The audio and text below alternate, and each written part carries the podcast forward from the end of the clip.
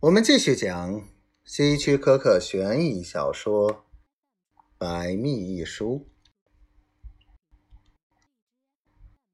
我们目前所掌握的细节是这样的：吉米警官打开小本子说：“你太太的洗衣机今早坏了，她十一点三十分打电话找人来修，修理工是一个半小时后到的，时间是下午一点钟。”他发现了阶梯下的尸首，霍利心中升起一种不祥的感觉。他的耳边响起他下手之前丽丝那讨厌的抱怨。还有一件事，洗衣机。他妈的！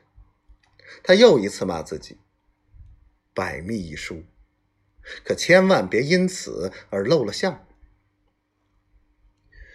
吉米警官继续说着：“我们接到电话，立即赶来，做了例行检查，同时到处找你。你办公室的小姐也在找，但不知道你去了哪里。在这种情况下，我们只好先验尸，并移尸停车停尸间。从那时候起，我一直在附近转，等候你回来。”霍利又叹了口气，那他一定是跌倒跌倒的，看来好像是那样。警官翻了两页，将小本子平放在桌子上。这时候打扰，很感抱歉，可是有些例行公事，还望谅解。他取出一支铅笔。可否把你今早离家到你刚刚回来的行止告诉我？霍利点点头。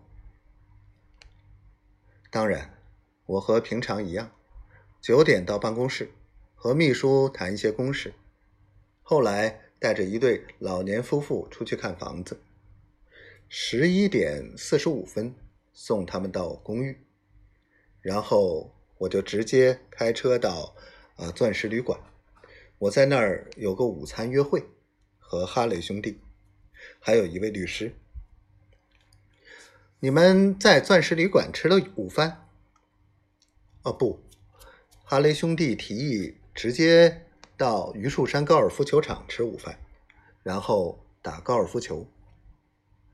你回家拿的球具？没有，球具就放在车厢里。然后你们就开车到榆树山。是的，那位律师和我同车。